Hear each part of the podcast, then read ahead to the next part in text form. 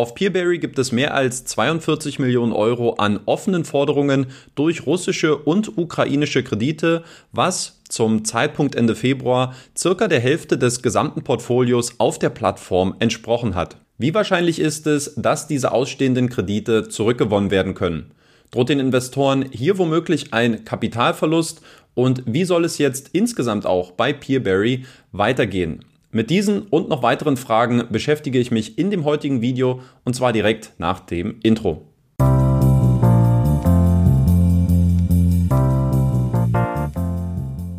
Peerberry ist von allen Peer-to-Peer-Plattformen am stärksten von dem Krieg in der Ukraine und von den Sanktionen gegenüber Russland betroffen. Das gilt nicht unbedingt in absoluten Zahlen, aber auf jeden Fall bei einer prozentualen Betrachtung des Gesamtportfolios. Entsprechend groß ist jetzt natürlich das Interesse von Investorenseite, wie es hier in Zukunft weitergehen wird. Auch in meinem letzten Video haben sich sehr viele von euch gewünscht, dass ich mich mal etwas ausführlicher mit der Situation bei Peerberry beschäftige und mich dazu äußere. Diesem Wunsch komme ich natürlich gerne nach und ich würde mich im Austausch sehr über euren Support in Form von Likes, Kommentaren oder Abos freuen. Danke euch. Peerberry ist momentan sehr aktiv und transparent in der Kommunikation mit den Investoren, was man auf jeden Fall als ein gutes Zeichen werten kann und was aber auch, wenn man ehrlich ist, in der Vergangenheit nie eine Baustelle bei der Plattform gewesen ist. Meine Aufgabe sehe ich in diesem Video darin, die wichtigsten Informationen für euch zusammenzufassen,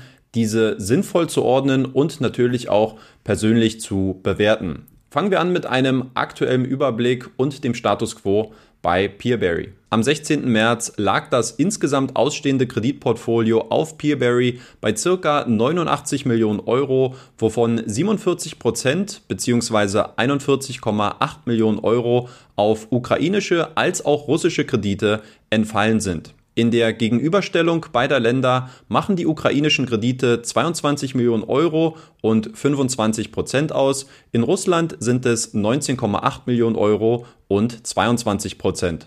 Bei der Aufteilung des betroffenen Kreditportfolios nach Kreditgebern sehen wir, dass 32,5 Millionen Euro bzw. 78 Prozent auf die Aventus-Gruppe entfallen und 9,3 Millionen Euro bzw. 22 Prozent auf Gofingo. Schauen wir uns als nächstes mal die Situation etwas genauer in den einzelnen Ländern an. Die Ukraine gehörte bei den Peerberry-Partnern mit zu den am besten entwickelten, größten und profitabelsten Märkten, was ein Blick auf das letztjährige Geschäftsergebnis der Aventus-Gruppe verdeutlicht. Ein erzielter Nettogewinn von 23,5 Millionen Euro bedeutet, dass knapp zwei Drittel der Profite im Jahr 2021 aus der Ukraine gekommen sind. Die neuen auf Peerberry betroffenen Kreditgeber besitzen aktuell ein in der Ukraine ausstehendes Kreditportfolio von 91,5 Millionen Euro, wobei die erwartete Rückgewinnungsquote momentan auf 50 Prozent geschätzt wird. Das würde ca. 46 Millionen Euro entsprechen und somit alle offenen Forderungen auf Peerberry abdecken. Auf Nachfrage wurde mir mitgeteilt, dass diese Vorhersage auf Basis der aktuellen Rückgewinnungen erstellt wurde und dass die Ausfallquote ukrainischer Kredite in der Vorkriegszeit bei ca. 6% lag.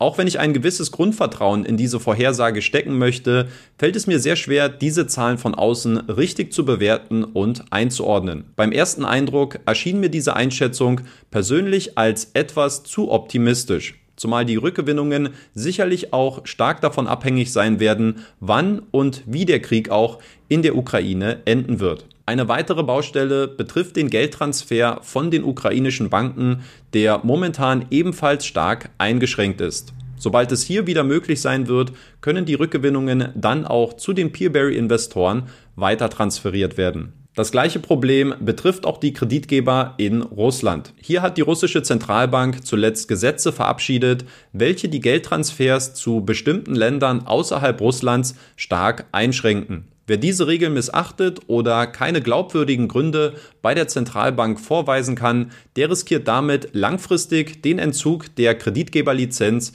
in Russland. Ein durchaus hoher Preis, den viele Unternehmen perspektivisch vermeiden wollen. Die Aventus-Gruppe, die aktuell mit drei russischen Kreditgebern auf Peerberry vertreten ist, arbeitet hier bereits an legalen Alternativen für den Geldtransfer in die EU.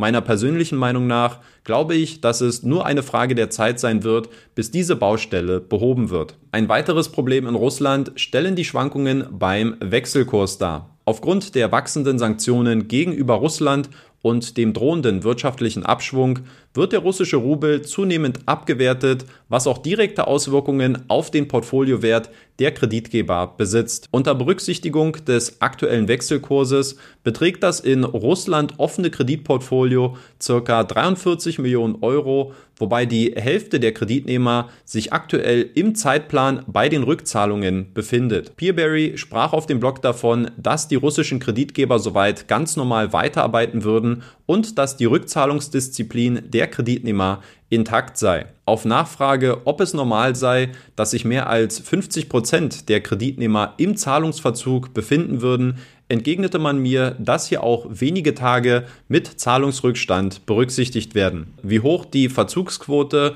mit mehr als 60 Tagen Zahlungsrückstand sei, konnte man mir im Detail noch nicht beantworten. Kommen wir nun zu der Prognose bei den Rückgewinnungen für die vom Krieg betroffenen Kredite. Aktuell gehe man davon aus, dass alle Investitionen in ukrainische als auch russische Kredite innerhalb von 24 Monaten komplett zurückgezahlt werden können. Dieser Zeitplan hängt natürlich sehr stark von dem weiteren Verlauf und der Entwicklung des Krieges ab. Je länger dieser dauert, desto größer der Schaden für die russische als auch die ukrainische Wirtschaft. Je früher der Krieg endet, desto wahrscheinlicher ist es, dass die betroffenen Investitionen sogar noch früher zurückgezahlt werden können. Peerberry hat darüber hinaus aber noch weitere Details bezüglich der Rückzahlung offener Kredite angekündigt. So wird es unter anderem bei den kurzfristig laufenden Krediten auch eine Verzinsung für die Auflaufzeit von bis zu 60 Tagen geben, allerdings nicht mehr darüber hinaus. Die Rückzahlung der Darlehen soll dann schrittweise und einmal pro Quartal erfolgen,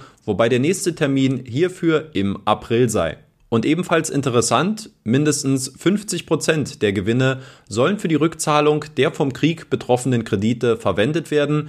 Die anderen 50 Prozent fließen hingegen in die Entwicklung der nicht betroffenen Geschäftsbereiche. Wie schätze ich persönlich die Situation bei Peerberry ein und was denke ich auch über die Prognose beim Rückzahlungsplan. Erstmal finde ich es gut, dass man sich dazu entschieden hat, relativ offen und transparent mit der Situation umzugehen und auch Zahlen in den Raum gestellt hat, die später gegebenenfalls auch gegen einen verwendet werden können. Zahlen und Prognosen sind aber insofern gut und auch wichtig, als dass diese den Investoren eine Art Orientierung und etwas Handfestes in ungewissen und unsicheren Zeiten mitgeben. Diese Zahlen aber persönlich zu bewerten und einzuordnen, ist als Außenstehender extrem schwierig, da aus meiner Sicht einfach zu viele Faktoren von der Länge, dem Verlauf und dem Ausgang des Krieges abhängig sein werden. Kausale Zusammenhänge wie eine 50-prozentige Rückgewinnung des ukrainischen Kreditportfolios, was zu einer Rückzahlung aller offenen Forderungen führt, entbehren jeder aktuell anwendbaren Logik. Natürlich könnte man solche Simulationen durchspielen, deren Aussagekraft halte ich in der aktuellen Phase allerdings für sehr gering. Eindeutig ist für mich aktuell nur die Ableitung, dass die Chancen auf eine zeitnahe Rückgewinnung umso besser stehen, je früher dieser Krieg sein Ende finden wird.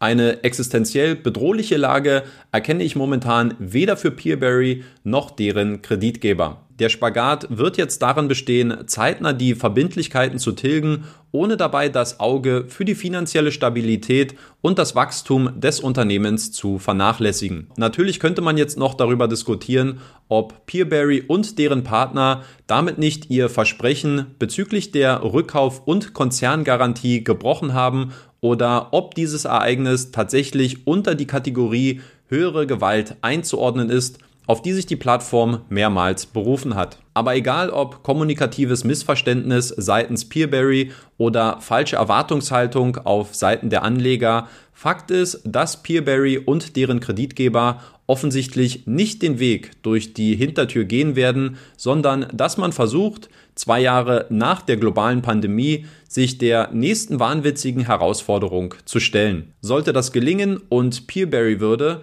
nach zwei Jahren keine offenen Forderungen mehr in der Ukraine und Russland besitzen, wäre das wohl das ultimative Siegel für die Sicherheit und die Unverwüstlichkeit der Plattform. Wenn euch dieses Video gefallen oder zumindest ein bisschen weitergeholfen hat, dann würde ich mich sehr über euren Support in Form von Likes, Kommentaren oder Abos freuen. Habt noch ein schönes Wochenende und bis zum nächsten Video. Euer Danny.